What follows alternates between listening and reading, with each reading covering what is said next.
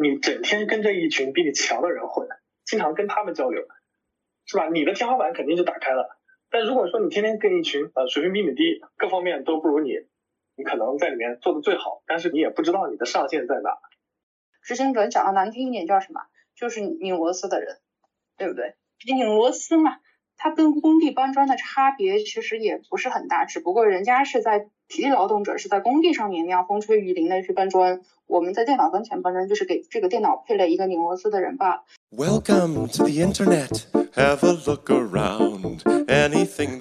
大家好，这里是将就一下，我是主播江旭，今天和大家聊的是垂类运营没有未来。今天我请到了两位跟我一样以前做过平台垂类运营的朋友，一位朋友是北漂民工。另一位朋友是现在正在创业的卷子，请两位跟大家打个招呼。大家好，我是卷子，很高兴今天能和江江聊一下跟垂类运营相关的这个话题。我现在是在创业做小生意的一个阶段，过去是在媒体做过，在那个金融机构做过，在互联网平台做过，相当于是财经内容产业链上面的一系列的运营和策划相关的事情都做过的一个状态。所以也有这个契机和江江和今天另外一个民工大佬来聊我们今天相关垂类运营的这个话题。我也经常在微博上面刷大佬的那个微博，工头的微博是我的经常访问第一名。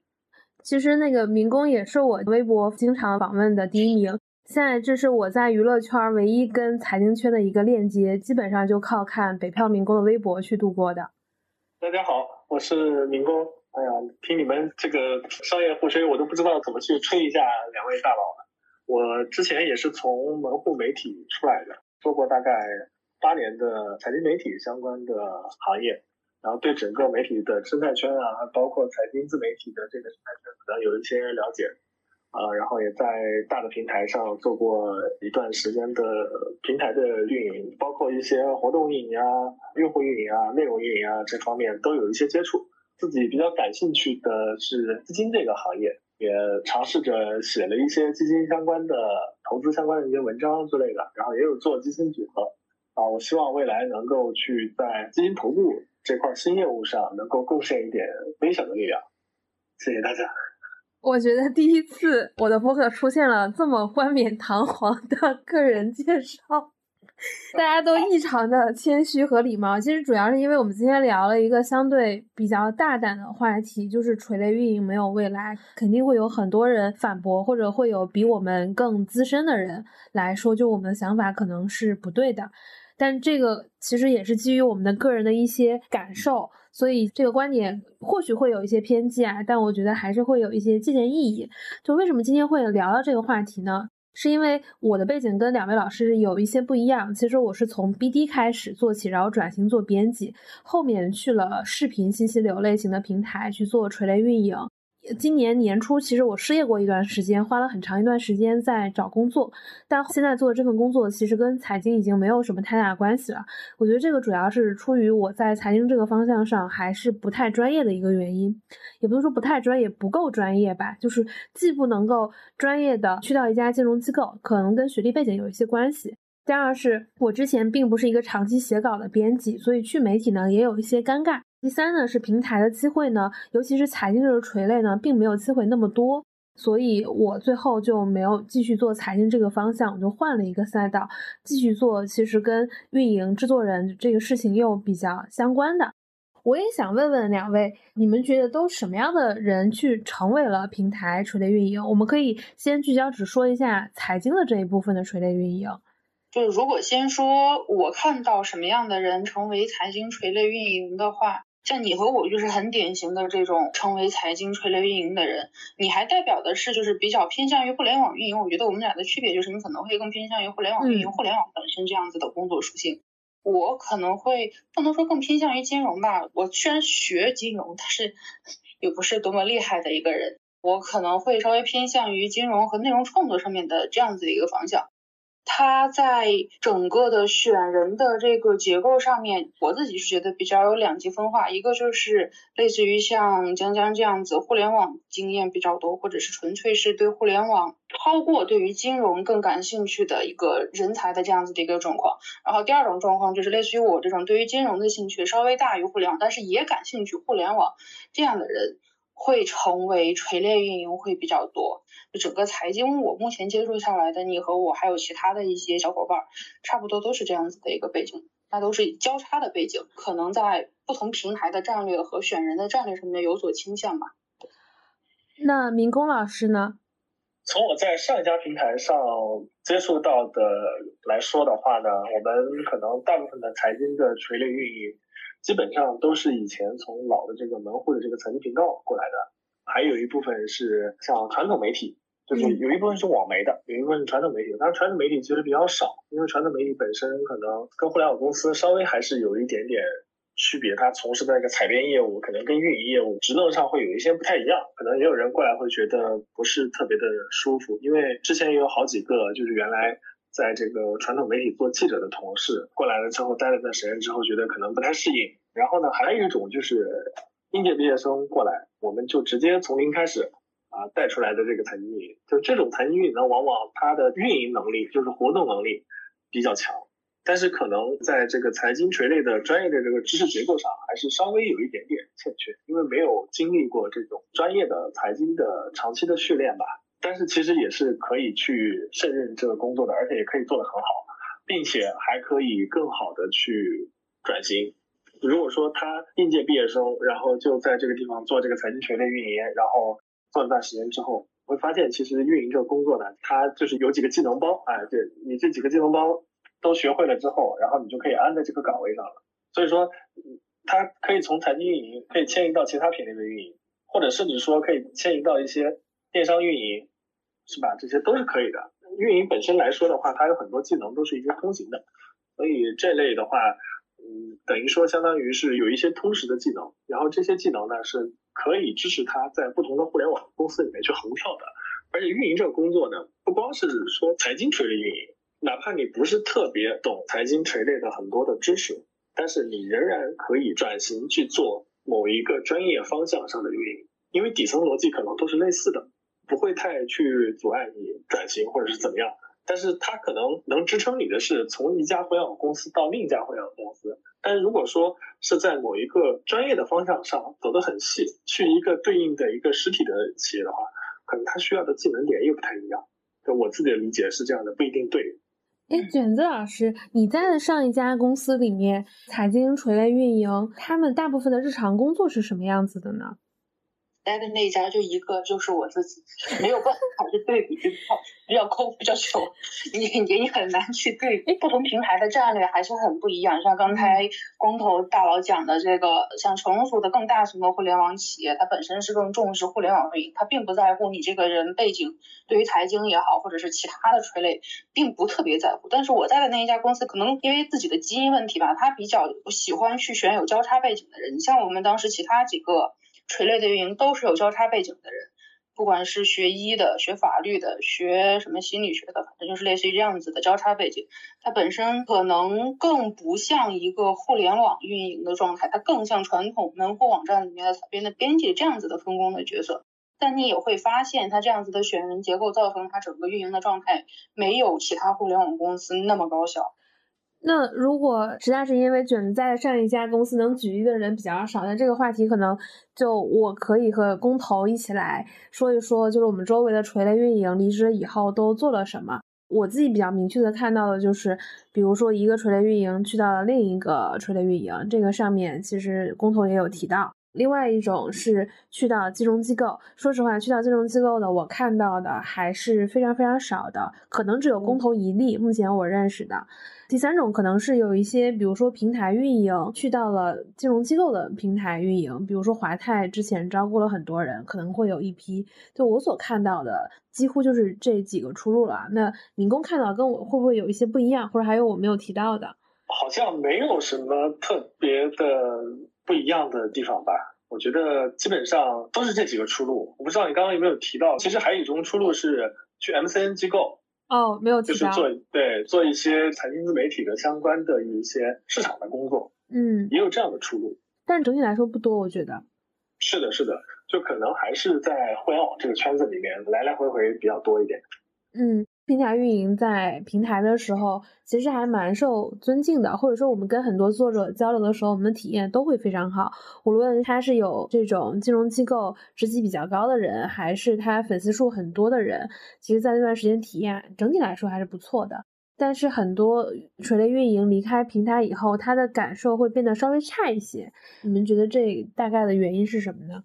感受差这个东西，分成一个自己的主观的感受，还有一种客观的一种现状，觉得好像没有过去混的那么好。主观的感受觉得自己差，就是可能从离开了之后，过去的那一些好像是朋友的人，突然就不再联系了，就觉得自己好像没有那么受欢迎了。可能这种是一种主观感受，一种客观的感受可能就是感觉自己好像。没有办法再像过去一样，可以去有资源去用，可以去做出一些更有能量的一些项目，可能这是感受差的一种感觉吧。那为什么会有这种感受差？其实我自己觉得，可能在于垂类运营这个岗位，或者是运营这种岗位，它天然在一个平台里面有一些资源。本身互联网应该是去中心化的，那运营手里面如果有一些中心化的资源的话，那在这个作者也好，或者是其他的用户也好。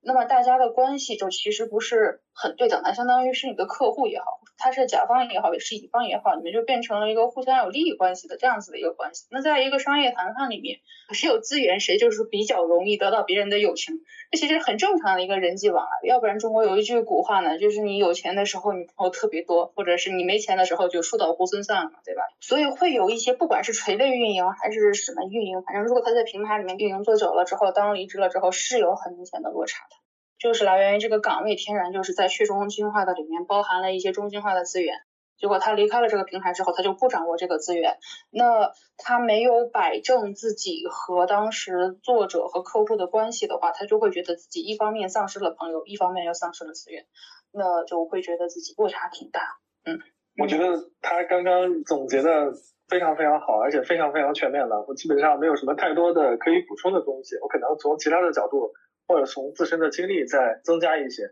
平台其实它是相当于你给了你一定的中心化的资源，然后你拿着这些中心化的资源就可以去号令作者。呃，我在投资里面也经常会讲一句话，就是不要把时代赋予的贝塔当成了自己的阿尔法。嗯，我们不能把平台赋予你的这个资源当成了自己的个人能力，就是平台是平台，个人是个人。就很多刚入职场的人，也许可能有一点分不清楚。哦，我当时刚毕业的时候，就去了一家门户，也是网媒嘛，大的网媒啊。当时会经常的去一些这个部委去开会。其实你会发现，啊，里面对接的这些新闻办的这些人啊，其实对你很客气，但是可能他们并不太能记得住你的名字，他只能记起来，哎，你是哪家哪家媒体的，然后他可能对你很客气。实际上，你剥离了这个平台这个属性之后，就跟你没有任何关系。我也是很早的看到了这一点。啊，我觉得其实每个人都还是有他的个性的。然后如果说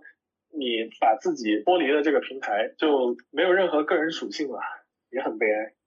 所以就我在想，哎，是不是能做一个自媒体，让自己看上去有思想一点啊？当然可能我没什么思想啊，就是我如果是觉得还是希望能看到一些个人的东西，而不是说采购了一台电脑，然后给这个电脑配了一个运营，然后谁在这个地方都可以。但你从公司治理的角度上来看的话，这非常正确的。因为公司作为一个大的组织，它需要去避免关键人物风险，尤其是像比较头部的这种大型的互联网公司，虽然说它是一个重人力成本的一个公司，是一个脑力化劳动集中的一个公司，实际上这类的公司它还是在尽可能的想剥离个人的属性、个人的个性，然后哪一天如果你离职的话，我们再拎过来一个人，他有相应的技能包，就可以顶上这个位置。对于大型的组织来讲，这样做的话就可以避免关键人物风险。所以，其实从组织行为学上来讲的话，这是一种对公司比较好，但是对个人比较不利的一个问题。嗯，工头大佬说的这个真的是很有感触，这就是一个很有效的互联网大型机构应该做到的事情。是的，其实比如说从我的角度上来讲的话，如果我去看一个基金产品，或者说对一家基金公司来说，可能对于很多主动权益的基金来说，基金经理的这个。人的影响非常的大，比如说当一个基金经理他发生了职位变动啊，就是离职，或者说他卸任某个基金，可能他里面的聪明一点的资金啊都会走的，这其实他也是跟着人去走的。有的时候有一些关键人物风险是无法避免，不可能通过一个很好的制度设计去避免关键人物风险。除非你全去做这个被动投资，或者说规避了所有的关键人物风险，最后你发现组织变得非常的臃肿，非常的低效率，其实这种也不太好。所以这中间需要去找一个平衡点。那对的哈，我们回到之前的话题，为什么说啊平台运营我们看起来很受尊敬，但是呢可能离开平台之后就人走茶凉？我觉得对于在职的平台运营来说，就是要摆正自己的姿态。对你其实是一个服务员，你并不是说是作者的甲方或者是怎么样，就是可能他过来找你，有求于你，他其实是来寻求服务的，可能也是需要了解一些运营规则，想要从你这里获得一定的这个资源扶持，是吧？人家有求于你，才会去尊重你。当然，你离开这个平台之后，你就没有抓手了，所以说对作者自然就没有掌控力了，就人家可以不鸟你，很正常的。对，这其实也是回到那个人走茶凉的问题上面，还有一个就是为什么会感觉到有一些同行或者是有看见一些比较年轻的运营的同学出来之后，会觉得自己好像为什么能过得这么惨的一个原因，也是说很多人常常会觉得我认识了一些人，认识了很多大佬，加了这个人之后，我理论上就会有很多人脉关系，但是好像等我真的需要的时候，这些人脉关系又用不到了。这个也是需要客观去看待的，这个人脉关系它是属于平台，它不是属于你的。这也是给其他正在做运营的小伙伴提一个醒，就是客观看待平台的光环和自己的光环。有一些你像我们现在离职了，就是我们现在就算都不做运营，我们过去在工作中都会有认识到一些，现在个别还联系的一些作者朋友们。你在过去的工作中认认识到的朋友也很宝贵，但他毕竟还是很少部分，就大部分的人后面都不会再有接触了。不要太把平台的光环当回事儿。如果是从你们两个个人的角度，你们觉得做平台运营，你们有哪些收获呢？因为我比较特殊啊，因为我之前的时候更多做的是媒体和金融机构相关的一些业务。那互联网给我最大的收获就是对我互联网思维上面的一个补足。原来整个物联网是这么去运转的，然后运营原来这么去做的。其实上一份工作对于我最大的一个帮助，其实是了解了整个供应链上下游以及最后是最终产品和用户的形态，可能在认识上面认识的更新，这是我觉得对我来说比较宝贵的一个收获吧。相当于什么多了一个视角，以前只是自己是创作者的视角或者自己是一个用户视角，现在多了一种可能平台的视角以及整个生态的一种视角。这个我觉得对我来说，我自己是觉得最宝贵。然后还有一个就是我刚才提到的，在工作中居然还能交到朋友，因为大家不是都说不要在职场里面交朋友嘛？那很神奇的是，我在上一份工作里面还是真的认识到了一些现在还时常走动的一些好朋友，这可能是我觉得第二个非常宝贵的收获。那工头呢？你其实做平台运营的时间都比我和卷子要更长一些。呃，对，虽然说我做运营的时间比较长。可能在运营这一块没有什么天赋啊，做的也比较差吧，并没有说这个东西做的时间越长就做的越好，所以我也是发现了这一点。可能我对其他的事情更感兴趣一点。其实也是像卷子老师刚刚说的一样，首先你在互联网公司，其实你确实就会有互联网思维。我之前经常跟互联网以外的朋友说，因为他们比如说会有一些账号运营的问题，比如说经常来问我为什么我的账号流量这么低。我说，那你自己作为用户的角度上来看的话，你自己发出来这些东西，你觉得用户爱看吗？你做一个视频片头长达二十秒，你自己刷抖音的时候，你看到哪个视频片头二十秒，你还会去点吗？你肯定就划过去了嘛。可能这样一讲他就理解了，这个就是所谓的这个用户视角，然后还平台视角。平台视角就是说，你想一想，你产出的这些东西，你能为平台带来什么？你是也要为平台去创造价值的。你要知道平台需要什么，按照它那个方向去做，你才可能就是说得到平台的扶持。这个其实，在很多平台上都非常的明显嘛，因为人家平台的运营也要完成自己的 KPI 呀，我也要去做一个什么什么什么活动，比如说我是平台运营，我要做一个什么活动，我这个活动就需要什么什么样的 KPI 去凑，我我这个目标是什么，怎么样去达成它？那你过来支持我了，我是不是就能有一些资源对价能够给到对方？这就是刚刚选择老师讲的这个用户视角、创作者视角和平台视角。我觉得这三个视角非常的重要，可能它就构成了整个互联网内容运营里面非常非常核心的一个东西。就你解决好这三个视角之间的矛盾，你就可以在这三者之间游刃有余吧。就我做自媒体的时间挺长的，大概概是从一五年左右的时候，如果说更早论坛时代也算的话，那可能就时间就更长了。嗯，就是那个时候其实就在想，哎，你要写什么样的东西，创作什么样的东西才能吸引别人？后来慢慢的发现，你作为一个创作者，你要了解用户想看什么，他想从你这儿得到什么东西，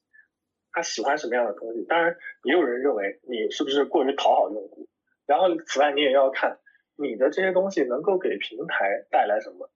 不是说你一直要去索要什么东西，而是说你能够给别人带来什么价值。其实成年人的世界都会这样嘛，说的难听一点是一种所谓的利益交换，你去妥协一些你的东西，然后呢，用户跟平台他也会反馈你相应的一些东西。然后另外一点，我之前说我说我其实 并不是一个特别擅长做运营的人。可能我是一个比较传统的老编辑，啊，以前写专栏之类的东西，我可能更倾向于想去接触更多一些专业的人，因为在大的平台里面有一个很宝贵的资源，就是你有机会联系到很多在某一个领域非常非常头部、非常非常专业的人，这就是宁为凤尾不为鸡头的一种概念。你整天跟着一群比你强的人混，经常跟他们交流，是吧？你的天花板肯定就打开了。但如果说你天天跟一群呃水平比你低，各方面都不如你，你可能在里面做的最好，但是你也不知道你的上限在哪。像我这样就是资质非常平庸，也不是很聪明的人，如果能进一个比较大的平台，也许能稍微的去把上限提高一点点，这个就足够了。我觉得这个是大的平台给予的一些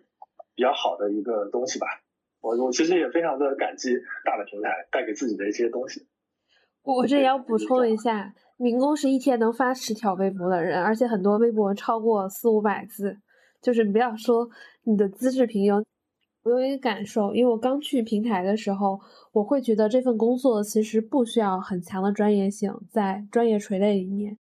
如果说需要辨别风险的，其实审核已经替你做掉了。如果你有互联网比较通用的一些运营知识的话，其实你能胜任大部分的工作，能说话，能写文档，能执行。其实这三件事情已经能处理得了很多工作了。很多人其实在这个过程当中，他其实会忽略对专业知识的积累，尤其是如果他是校招进一家大公司的话，其实他是没有途径知道这个行业的专业知识的。所以，非常专业的赛道里面，我们会看到他没有找到很好的头部作者，但这也同时会存在一个问题：虽然这个作者是这个行业里面最顶尖的，但在传播的逻辑上，他可能不是一个很好的人。所以在大众平台，可能要定义的是一个有专业性，但同样比较懂传播的好的作者。其实这个对很多没有互联网思维的专业作者来讲，还是比较难的一件事情。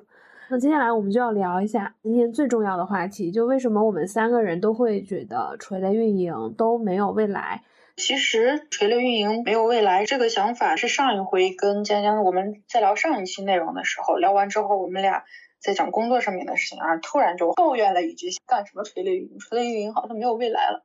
我想明确一下，这个未来它不是说这个工作就以后不存在了啊，就跟以前的马车夫一样，这个岗位就消失了，不存在了。不不不，不是这个意思。没有未来定它的标准的意思是它没有再向上发展的空间了，它会被沦为一个很普通的一个工种，就是刚才工头大佬讲的，给这台电脑配了一个人。它不再有任何更大的可以向上发展的创造价值的一个空间了。那为什么会有这样的想法？因为运营这个词翻是舶来词了，它翻英文应该是 operation 嘛。如果是外词，它会叫 ops，就是一个运营部 operation 这个部门。operation 它能翻译成运营，它再直接的翻译叫什么？这个玩意儿叫执行者。执行者讲的难听一点叫什么？就是拧螺丝的人，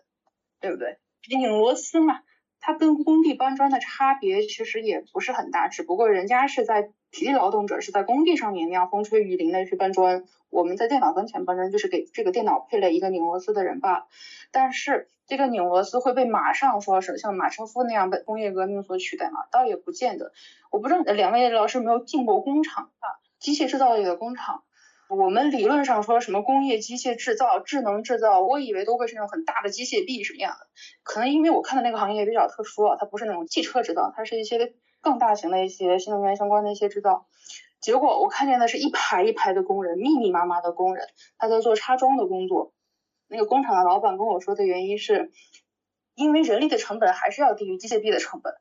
所以这也就是说。在 AI 没有办法取代掉这么细节的人类操作的过程的时候，operation 还会存在，运营还会存在，但它就会变成一个插装的工人。那什么时候那种什么传说中的 general AI 那种牛逼的东西生成了之后，那一样，别说运营不存在了，大部分岗位可能都不存在，那个时候我们也不用操心了。我讲的重点就在于说，不要觉得垂类运营它是一个可以让你去完成你人生的梦想。完成你什么什么价值，给公司创造什么价值，就更不要说给社会创造价值这种离谱的话，它就只是一个在工地上搬砖，让你去养家糊口，给你交五险一金的一个东西。把它看得平淡一点，把它看得朴素一点，老老实实的去厂里搬砖吧，是这个意思。那工头呢？工头对于这个话题，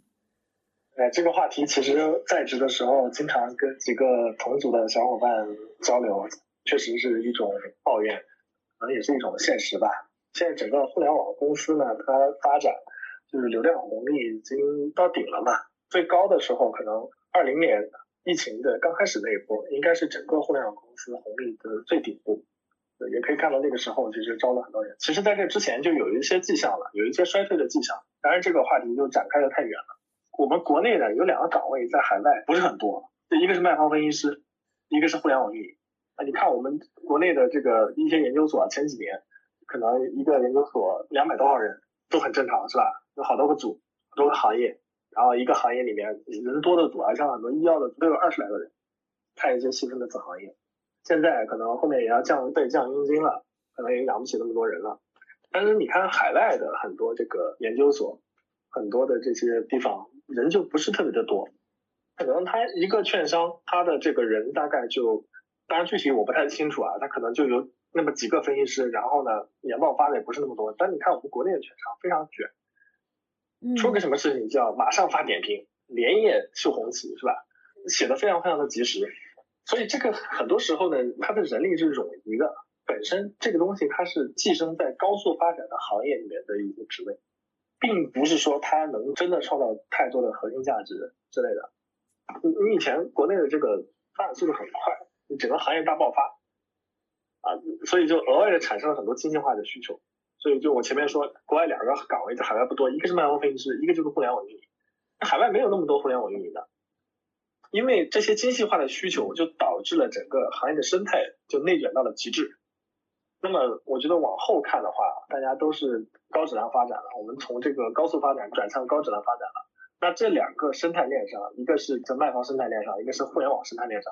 它很多的这些精细化的岗位就越来越没有价值，就是因为它附加值不高了。你在蛋糕做大的时候，大家都在想，哎，我是不是未来这个东西它能爆发，或者是有一定的价值之类的。但是问题是，当你这个行业开始它不增长了，它这个蛋糕做不大了之后，那些没有办法直接创造价值，没有办法直接创造现金流的业务都会被压缩、被砍掉。比如像像头条啊，就是那新的 CEO。他对于这个垂直运营定位想得很清楚了，就包括他应该今年一直在压缩这个垂直运营的这个人数啊，剥离一些非核心的职能。啊，我以前在这个门户的时候，钱老板他离职的时候讲过一句话很有意思，我一直放在这个微信收藏夹里面。他说，解决你部门或者公司的问题，很有可能内部是无解的，这答案只能在外部。有的时候呢，一个东西它已经做到了尽头，你无论怎么改造，都只会减低效率。你最应该做的事情就是让它维持一个最高的性价比去运行，用这个收益去创造一个新的东西，这个才是最佳方案。我一直觉得这句话非常的对。我觉得很遗憾的就是说，垂直运营它其实最好的时代就是那几年，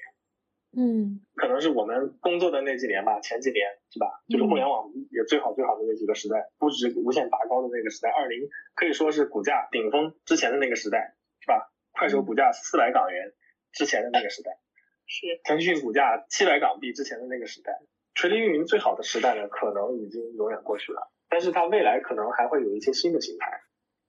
更能创造一些价值的岗位，对吧？可能是我们现在还不知道的形态，你不知道以后还会产生什么新的岗位，说不定以后我们还会给 ChatGPT 配个人呢，是吧？如果说你现在还想成为垂直运营，也不是不行，不是说这个职业就完全的就不行了。但是确实我自己观察到的，比如说在字节里面。我能看到的是网上有一个这个职级对照表，比如说阿里的这个 P 系列的职级，然后头条的这个几杠几几杠几的这个序列的职级，还腾讯的也是这个十级啊，十一级、十二级这种职级的对照啊，你会发现它有产品研发、运营三个条线，但是运营的条线在头条的这个职级里面，就到三杠二就已经是一个极限了。对，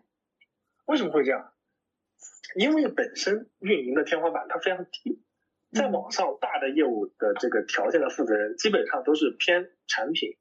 或者技术研发条线的。你本质上来说，运营是产品的一个附庸，因为产品这个东西，我们往往会觉得是狭义的产品，就产品经理是吧？其实产品分两个，一个是产品设计，一个是产品运营。我们往往把前者产品设计叫做产品经理，把后者产品运营称之为运营。所以如果说垂直运营，如果没有很好的这个产品思维啊，晋升就很容易遇到天花板。这个时候你就可以去转换一下赛道，你去一些你所在一些垂类的这个产业里面去看看，比如说我们财经，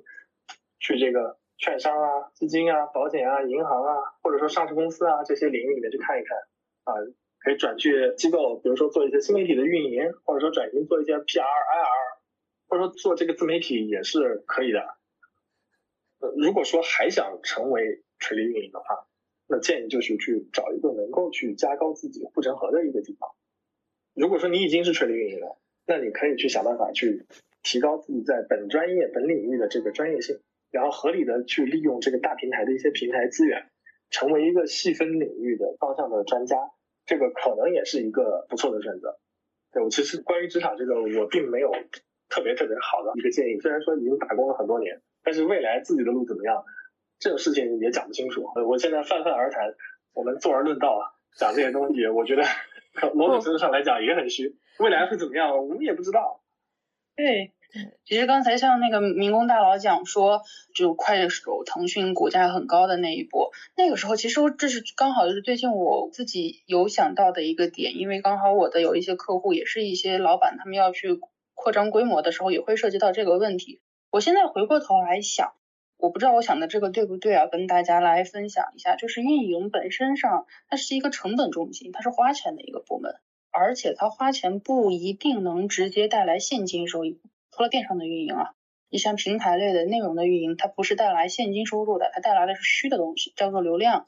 那产品经理就是指所谓的产品，就刚才民工大佬讲的那个产品的东西，它看上去虽然也像是成本部门。但是问题是，产品和研发和开发程序员，他们更像是技术。呃，类比的话，就是一个餐厅里面在后厨做饭是厨子的那个角色，所以他是掌握技术的成本中心。对于运营来说，与他叫做依附技术、依附产品的运营，他更像是一个在前台被后台的厨子去指挥着招呼客人的一个人。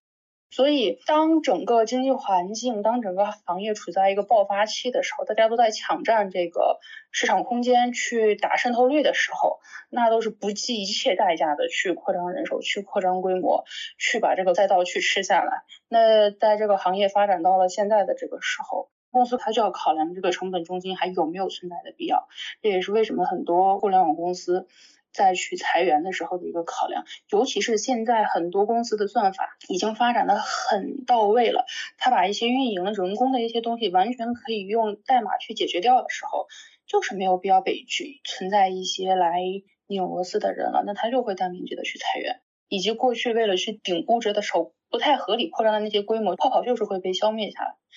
所以，如果说现在还想要去做运营的人，我刚才说放平心态去做，把它当做一个养家糊口的饭碗去做，其实是有一点悲观。这我暗示的含义其实是能不做就不要做，这个没有办法，人还是要活着，就是你要吃饭的嘛。那你找不到其他的工作的话，要做的话就去做，但是要给自己去准备一些 Plan B、Plan C，也就是民工大佬说的。你去看一下有没有转型的可能性啊，你去看一下有没有往技术专家发展的可能性，这个就是给自己多准备几条后备道路了。我们工作的这个年限可能也比较巧，刚好是眼见他高楼起，眼见他高楼塌，就可能让我们产生了这样子的想法。那未来说不定还会再起来，确实也说不定，那就是未来的事儿了。至于现在还是要活在当下，大家还是要吃饭，就也是职场上面其实没有什么太好的建议，因为现在别说互联网行业不好了，现在还有什么特别好就业的行业吗？好像大家都挺卷的。我会觉得垂类运营其实作为一个人刚毕业的阶段，它其实是一个适合练手一两年的一个职业。当你进入到第三年的时候，甚至第二年的时候，你已经开始觉得这个工作是比较重复的。第二是跟媒体又不一样，媒体是主编制嘛。就是你在平台看到很多内容，第一是没有很强的，你自己是没有一个很强的价值观；第二，你没有一个很强的判断体系；第三，你很容易被大量的信息所淹没。如果你之前不是在媒体或者是和这个比较相关的工作，其实你也没有判断信息的能力。其实这份工作做着做着，有可能性价比就不够高了。我觉得某种程度上，它像一个中转站，也可能是一个跳板，或者说你要么其实能像工头一样，说能够在一个垂类里面做的相对比较深入，或者是说你横向能力很强，你就不只局限于财经这个垂类，你就拉通到其他垂类，然后再负责更广泛的垂类。这可能是在互联网公司相对比较好晋升的一条道路，就这可能更符合互联网平台运营要的能力模型，反而。有的时候，他们并不需要一个专家，或者就是他们不需要那么多的专家，尤其是公投在的那个业务，它更有图文信息流。比如说，有一些平台，它可能是偏视频的，可能对专业的要求度就没有那么高了。嗯，呃，江江还是觉得运营可以对于年轻人来说是一个中转站的一个东西，对，只能是一个作为一个踏板。但是我是不觉得运营的这个技能能对未来有太强的一个护城河。像我不知道这个类比项对不对，就是运营这个技能门槛又不会很高，然后它的可应用的范围看似很万金油，但实际上又不能触类旁通，这就是对于个人发展来说不太利的一面。所以说，对于年轻的同学们，把它当做中转站的话，一定要警惕你有没有其他的专业的技能可以去提升的空间。对，民工怎么看呢？呃，我觉得确实。我们的观点非常非常的相似，简直就是我的互联网嘴替。说的难听一点啊，就是卷子老师其实还是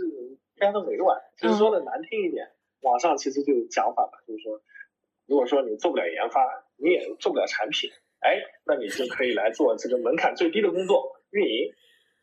你想想，有什么专业是专门对口运营这个岗位？而且，比如说我做了八年的媒体。嗯，我其实也不是学新闻的，嗯，跟新闻其实没有太大的关系吧，嗯，也是因为我进入到新闻这个行业之前，这个行业已经在衰落了，嗯，就之前老记者经常跟我们讲说，哎，你看我们原来南方周末二零零零年左右，记者一个月一万块钱，非常体面，啊，结果时间到了二零二零年，就发现记者的工资没有变化，嗯，甚至很多记者一个月还没有一万块钱。就是你发现整个行业它这个薪资水平待遇它长时间不增长，这个行业它可能原来是一个很精英的行业嘛，对吧？原来你都是一些很牛逼的学校的一个人，可能到这个行业来啊做这个记者啊，做这个无冕之王来从事媒体。但后来你会发现它整个环境变了，然后这个行业它不再是一个精英的行业。其实或者说运营也好，就互联网大厂也好，都有这种类似的情况吧。你会发现可能。哎，研发的同事和这个产品的同事，某种程度上，他们门槛确实更高一点。嗯，而且你也能看到这个岗位它的薪资会更高一点。嗯，是吧？我们都能观察到，运营的薪资是最低的。比如说在字节这个体系里面，产品跟研发的它这个职级对标的话，是比运营要对标的高一个职级的。比如说你运营的这个二杠二，可能到产品那边只能对标二杠一。所以本身来说。还是因为它门槛比较低，或者说它的这个技能包太好学，嗯，就是你去培训一下，其实哪怕是垂类运营啊，像财经这样稍微专业点垂类运营，一个没有任何专业相关的这种应届大学生，就之前我带过嘛，一年时间可以带出来的。对，也对。其实你们两个人的角度还是相对比较冷静的。如果你其实对工作的预期没有那么高的话，我觉得垂类运营还是能带来一些情绪价值的工作吧。如果这样想的话，它是能够带来一些情绪价值。但是如果从发展的角度，这个岗位确实我觉得还是相对比较有限的，就需要个人在这个职位上去寻找更多有可能的空间，这样可能会好一些。我说到运营，我要补充一点，就是我们刚才讲的运营都更偏向于非电商类的运营啊，没有说到电商运营。我要提这个醒的原因是我自己有接触到那种做电商运营很厉害、很厉害的职场人，就是大哥，一个四十来岁的大哥。我的天，他在家电行业里面的运营，他一个运营可能抵得上千军万马的那些，就是乱七八糟的什么投放啊，什么供应链呀，什么选品啊，乱七八糟的那种人员配备。就是这种电商的运营，它能给公司带来正现金流的这种运营，我觉得可能就是越老越吃香。甚至他自己是因为不喜欢做生意，他已经躺着了，他带一堆人，然后在一家电商平台，他没有什么创业的想法。但他手底下带的人里面有出来自己做自己的品牌，或者是自己做电商的。我是觉得，如果真的要做运营，你又不懂技术，又不懂什么产品，那不妨去试一试电商的运营。可能也是因为我没有做过电商的运营的原因啊。反正我觉得这种但凡是能给公司赚钱的职业，都是比只花公司钱的职业来的更容易让你获得更实用的技能。对，好的。对，这点我觉得卷子讲的非常好。嗯，确实是这样的。而且我还发现一个问题，丹丹老师今天找的我们这三个人，其实某种程度上来讲，都相对来说是在运营这个赛道上混不下去的人。对 对，可能我们得出来的结论是运营没有未来，对，但可能是吧？我们观众听到之后可能会觉得不是这样的。确实是，就是财经垂类运营没有未来。就我们不要涉及到其他品类，仅以我们的个人经验，就是财经垂类运营没有未来。财经内容运营，对，我觉得这限定这一点会比较好一点。对对对对，其实应该找一个大佬，在运营方面做的比较成功的大佬，他可能会得出跟我们这一期不太一样的结论。我觉得我们。聊还是有意义的，因为相对来说，起码我对于我自己而言，我觉得我只是一个普通人，我的这个样本可以代表很多人，就是我确实在运营这个领域没有做得很好，嗯，然后如果你跟我一样也是一个普通人的话，也有可能 跟我一样不太能做好，因为不是所有人都像你这么勤奋，大部分人可能并不会去付出超出工作以外的努力去经营副业呀，或者是研究更多。那对于很多人来说，垂类运营的工作其实本质上就是很危险的，因为无论是 KOL 链接或者是这种活动，其实都是很好复用或者可以快速学习的这种技能包。